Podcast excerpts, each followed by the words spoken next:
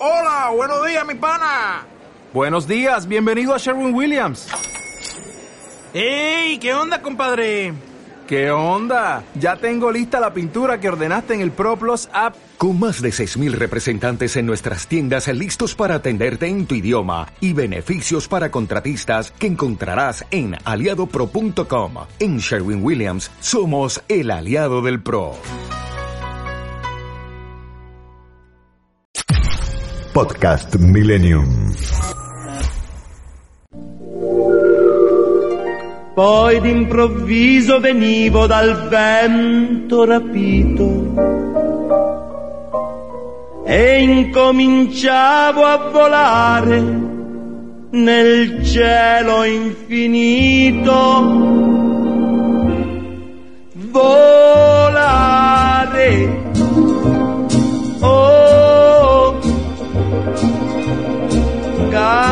Cantare. Oh, nel blu dipinto di blu, felice di stare lassù. E volavo, volavo felice più in alto del sole. Esto me suena, me suena a Italia. Gisela Larsen, ¿qué tenés para decirme mientras viajamos? Yo antes, antes de viajar les quiero decir que Ingot es el servicio privado de alquiler de cajas de seguridad más importante del país. Conocí sus salas de escritura y negocios en el corazón del microcentro porteño y en Nordelta. Ingot, la verdadera seguridad.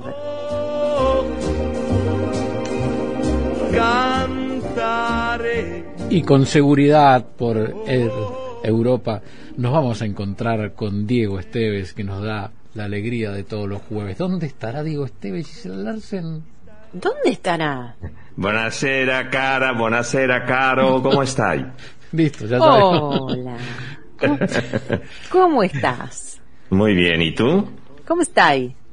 Tutto bene, tutto bene per lei. Eh, Dime, caro, caro Santiago, feliz cumpleaños. Muchas gracias, muchas gracias. ¿Mm? Te, te mandé un mensajito ayer, pero que lo quería decírtelo al aire. Muchas gracias, Así que- Diego Esteves. que- que- un placer. que un lindísimo en el mensaje. libro de actas.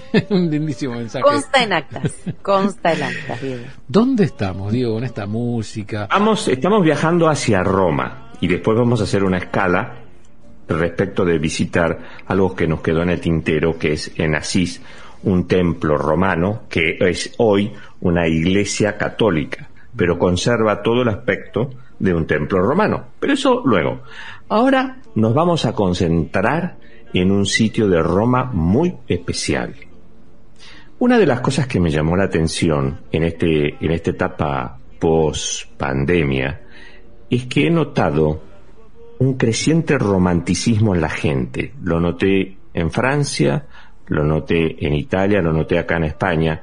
Eh, la gente va de la mano, las parejas, eh, los matrimonios, y lo- los abuelos mayores que están casados van del brazo o abrazados así, eh, las parejas jóvenes con mucha ilusión. Y por ejemplo, una de las cosas que más me llamó la atención es la cantidad de jóvenes que había en la cola para ver el balcón de Julieta en Verona. Yo eso lo he comentado por aquí. Sí, sí, y que había Bueno. que tocarla, sí. ¿Mm? Exacto. En Roma está sucediendo exactamente lo mismo. Muchísima gente joven. Es como que después de tanto dolor, de tanta angustia, de la cerrazón de los confinamientos, las pérdidas, como bien vos decías, Gise, al comienzo del programa, que detrás de cada, cada fallecido hay una ilusión, hay un proyecto que ha desaparecido. Todo eso ha sido muy duro, ha sido muy duro aquí en Europa, ha sido muy duro en Estados Unidos, en Asia, por supuesto en Argentina. Y entonces, lo que yo noto ahora en esta etapa, llamémosle post-pandemia como una forma, mm, digamos, eh, superficial, pero todavía no sabemos si esto se terminó o no. Claro. Lo que sí te digo es que existe esa sensación aquí en Europa, hasta tal punto, por ejemplo, que hoy a la noche todos los países escandinavos liberaron todo. O sea, se puede entrar como hace dos años atrás. Para aquellos argentinos que ahora van a poder salir al exterior, si se quieren ir a visitar Suecia, Finlandia, Noruega, Dinamarca, etcétera, no es necesario absolutamente nada, ni el certificado de vacuna, nada, solamente con el pasaporte. Usted nos está diciendo que uno de los signos post pandemia es que ha vuelto el amor. Sí, absolutamente, absolutamente.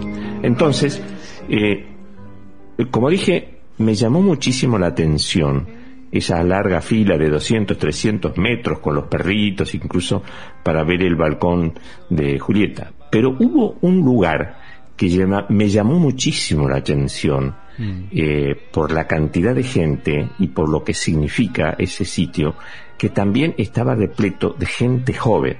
Gente joven que no solo iba a visitar ese lugar, sino también eh, iba a expresar sus deseos, que ahora los voy a explicar, y que incluso supera en asistencia a Plaza España, supera en asistencia a, mm, pongámosle, Plaza Navona. Eh, dejemos el Vaticano de lado, que es un sitio muy especial, muy específico, y nos llevaría horas a hablar de eso. Pero si hay un lugar en Roma hoy, popular, donde yo he visto gente a rabiar en cualquier momento del día, es la Fontana de Trevi. Oh, se me cayó un ¿Por qué?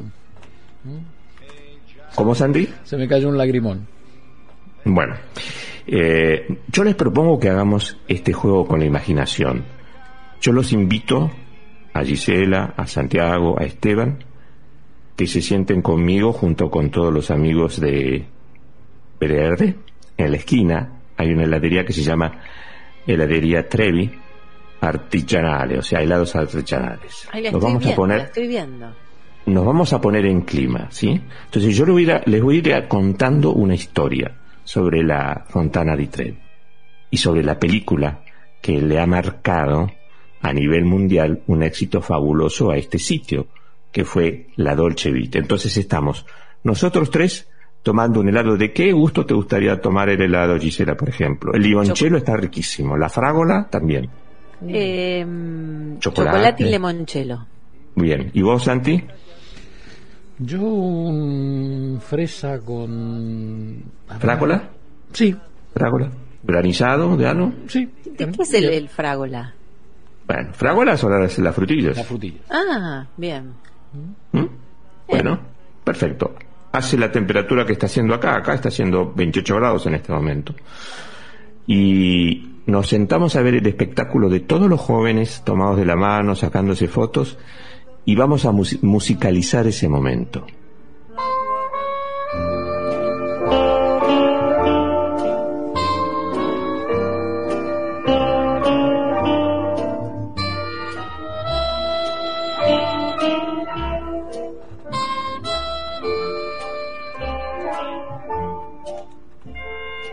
Mientras estamos disfrutando esos helados, aparece Anita Ekberg, con un mm. traje, con un vestido negro, completamente negro, un strapless, o sea, sin breteles, con un chal blanco y con un gatito blanco muy pequeño en la cabeza, que son las típicas locuras que tenía Fellini. Bianco Piccolo. Bianco Piccolo, exactamente. Ella se acerca a la fontana, se saca los zapatos y se sumerge. En ese momento aparece Marcello y Mastroianni, mira para todos lados y la ve a ella y va, se acerca a la fontana de Trevi en plena noche romana. Entonces ella lo llama, le dice, Marcello, come here. ¿Mm?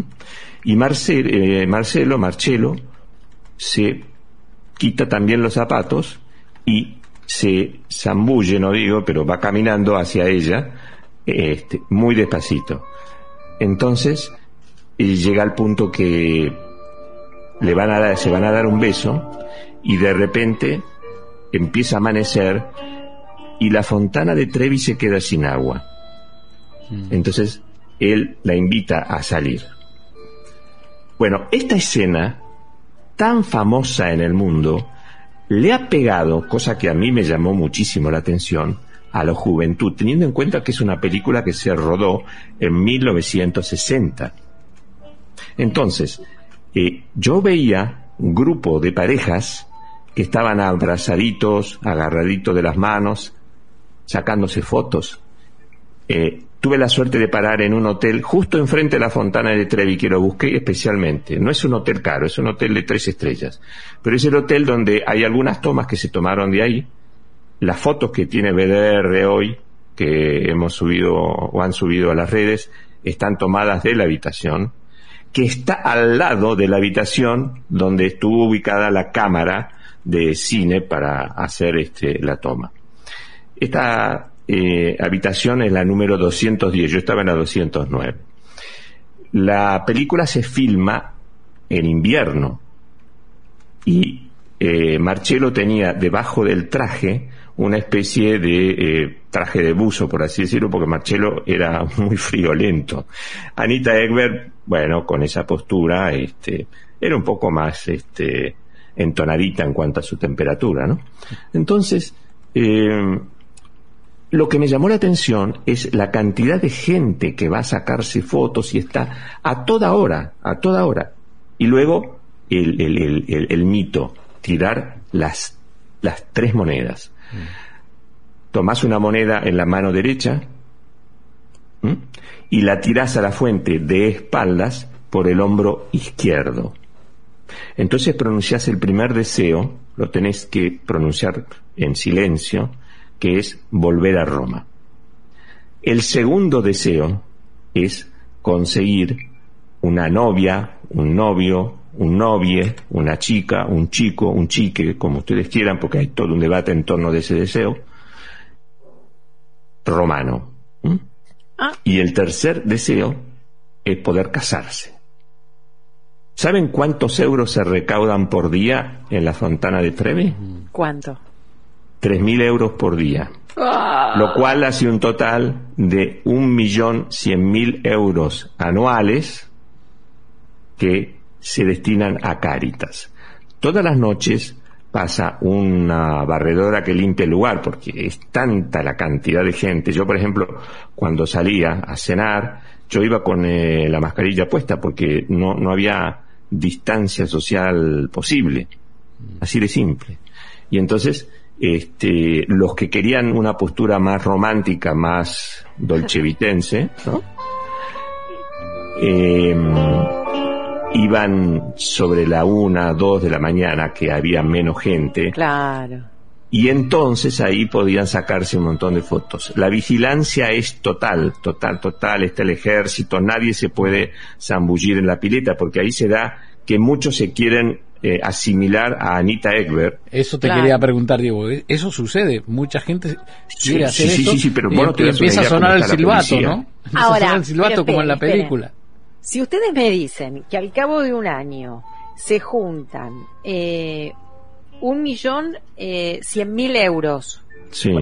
eh, hay un millón cien mil casorios por año, porque si esa fontana cumple los deseos, se casan todos. Digo, este ya está pensando en la moneda. ¿Viste que ella compara el, el millón eh, No, de estoy euros con el millón de del amor, casamiento? Santiago. Mi- mi- estoy mi hablando del querida, amor. Mi querida princesa, deja de pensar en temas crematísticos y piensa en cuestiones románticas. La gente está, la gente está viviendo un estado de ánimo romántico. Yo no sé cómo será en. Argentina, pero eso yo lo percibo y emocionalmente es No, totalmente justificado. estamos como locos, Estamos. no sabés lo románticos que estamos acá con las cosas que pasan. Ni te das una idea, Diego. Acá, dice un una oyente, pregunta. un oyente dice, re lindo lo que está diciendo Diego. Sí. ¿Puedo ir con el gato? Me pregunta. Sí, puedes ir con el gato a Roma. Nos lleva a viajar a todos, por un ratito nos llevó a todos a sacarnos una foto allí en el borde de la fontana, eh, tirar las moneditas, pedir los deseos. Tengo una pregunta personal para hacerte, Diego. ¿Vos tiraste tus moneditas? No.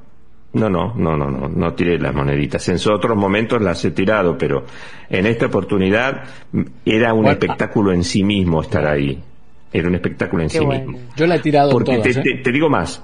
eh, eh, yo obviamente por una cuestión de que hacía mucho calor me levantaba muy temprano, ¿no? Siete, siete y media ya estaba arriba. Durante la noche ya había limpiado todo, desinfectado todo, aspirado con esas aspiradoras especiales el agua para eh, tomar Claro. todas las monedas. ¿m? Eh, ya siempre las 24 horas hay policía, el ejército y hay vigilancia cada 40 metros sobre el borde de la, de la fontana para que nadie se meta al agua, porque todos tienen el síndrome de Anita Egber y de Marcello Mastroianni, eso es lo que le quería comentar. Sí, sí, ¿no? sí. Entonces, una de las cosas que me llamó la atención a la mañana fue que muchas chicas, sobre todo chicas, van con el vestido negro y se sacan Ah. fotos profesionales, fotos profesionales sentadas en el bordillo de la fontana. Eso me llamó muchísimo la atención, pero muchísimas, muchísimas chicas. Por eso digo, qué fenómeno fantástico que, que uno ve aquí, que es esa simbiosis entre una escena súper romántica, porque como bien yo estuve viendo algunos comentarios de la película de aquella época, eh, lo que más resaltan los, los analistas de cine es la escena. O sea, la escena es la que compra la película junto con las, eh, con las escenas en Vía Veneto, que era la calle más sofisticada de Roma Sí. hasta los años 80. Yo estuve ahora y era una lágrima, los hoteles cerrados, el local emblemático de la cafetería donde se filma esta película y se filman otras películas, ahora es de Starbucks. Pero dice, venga al- al- a la mejor cafetería y conocida de Roma, pero abajo el aviso de esta compañía, de esta franquicia de cafetería. Pero el resto de la vía Véneto es una lágrima. La movida hoy en Roma, como dije antes, está en la fontana de Trevi, tomar un helado o cenar al lado de la fontana escuchando esta música. Esta música es de Nino Rota, es de la banda de sonido original.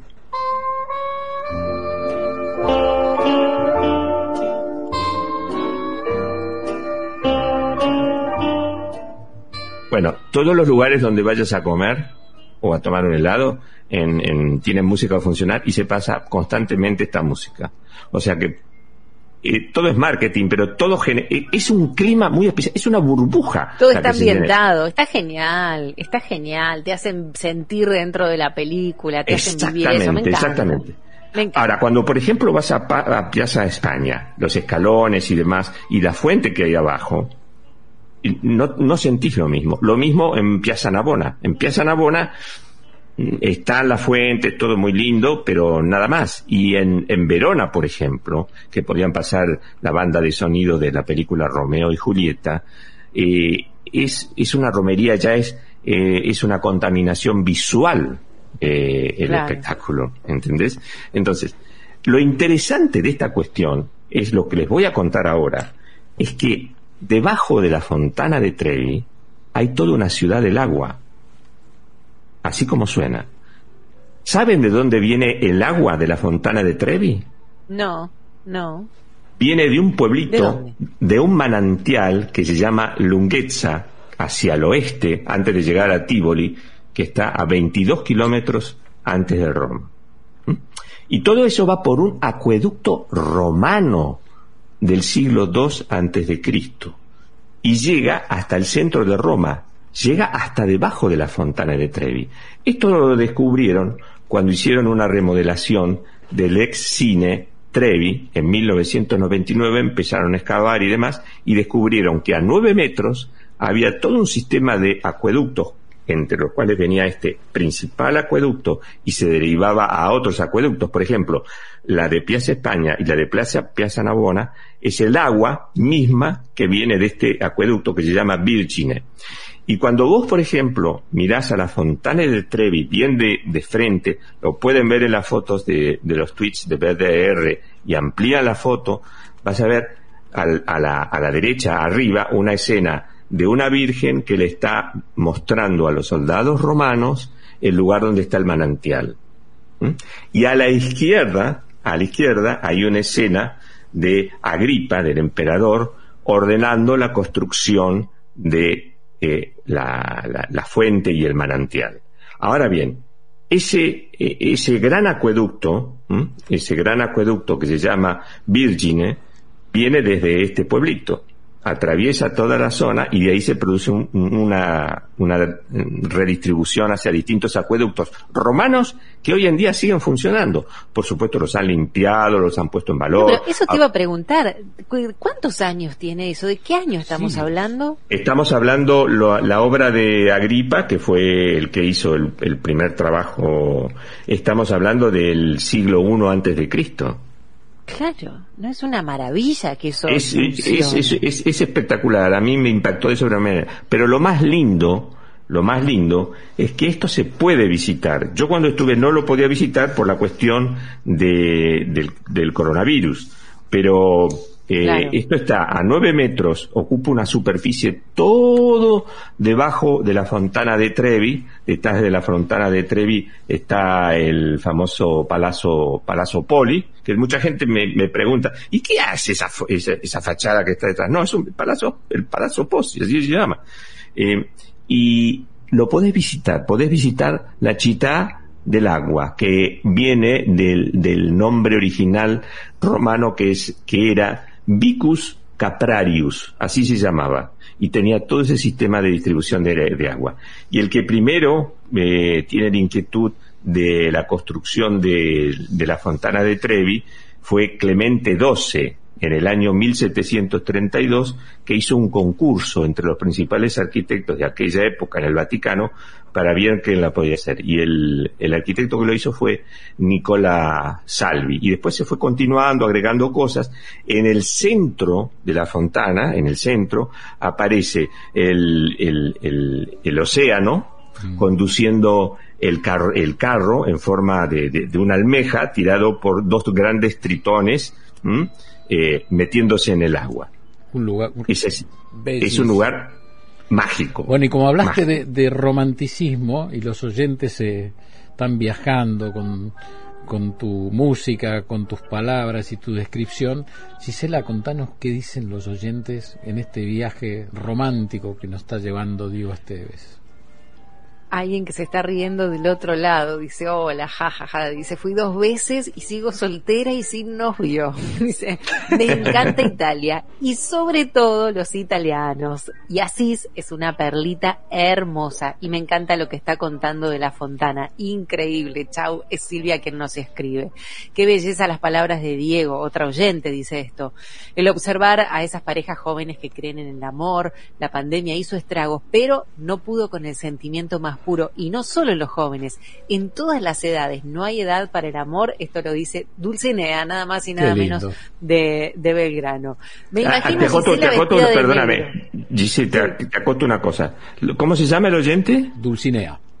Bueno, Dulcinea. lo que dice Dulcinea es cierto porque otra de las cosas que me llamó la atención es ver, y lo veo acá en España, eh, ojo, las parejas de gente grande que van abrazados o van de la mano. Es un espectáculo Claro. maravilloso. Yo estoy disfrutando muchísimo Bueno. esta etapa de pospandemia, a pesar de que estoy cargado de trabajo, la radio, los reportajes, todo. Pero cuando tengo el tiempo libre, me encanta salir a caminar y ver eso. Es un espectáculo magnífico. Y lo yo, donde yo lo, par- lo palpé muy bien, fue en Roma. Por, porque es una ciudad que se presta a eso. Es así. Pero Bueno, continúa con la de aparte, lo- me lo- los imagino oyentes. los romanos. Los romanos encerrados, me imagino lo que debe haber generado eso una vez que pudieron abrir sus puertas y salir. Otro de los oyentes, acá también estamos románticos con el gobierno peronista. Si no, pregúntenle a Tolosa Paz, dice Fernando de Tigre. Y bueno, y acá, mira, el, el oyente dice algo que, que yo te iba a preguntar. Dice, me imagino, bueno, a Gisela vestida de negro ahí con su marido. Y yo le, le tendría que decir, Marcello, como dice en la película. Este, Come dice, here. tirando monedas. Claro, y pero ¿y ahí qué pasa? Uno si va con compañía porque el- uno de los deseos era encontrar un, un romano. Dejás Claro, un- bueno. Si vas con compañía no tenés que tirar moneda. No, No, la- no, ter- claro, tercer ese- paso lo dejas. El tercer paso lo dejas. Exacto, como dice Sam. Yo siempre que he ido a Roma he tirado la moneda, yo he tirado la moneda, pero el paso 3 no porque sigo con la misma hace muchísimos años. ¿eh? Gise, que ya nos Bueno, queda 30 ahí- segundos, está Willy Cohen tirando monedas, recogiendo monedas en, en la... Pasando el aspirador está Willy Willy. Nosotros la tiramos y Willy la junta, esto es así.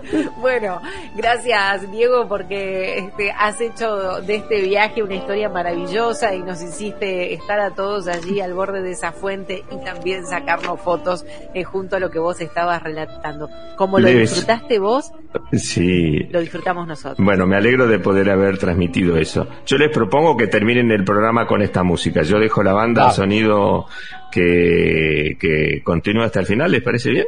Muy bien, vamos a invitar con tu música bárbaro. Te a... cuento el último, Sí. así te reís un poquito. Sí, Dice, claro. Los del acueducto, dice 2200 años, genial. Ahora, el arroyo Maldonado de Macri, ¿aguantará? Dice hasta, hasta el 4000.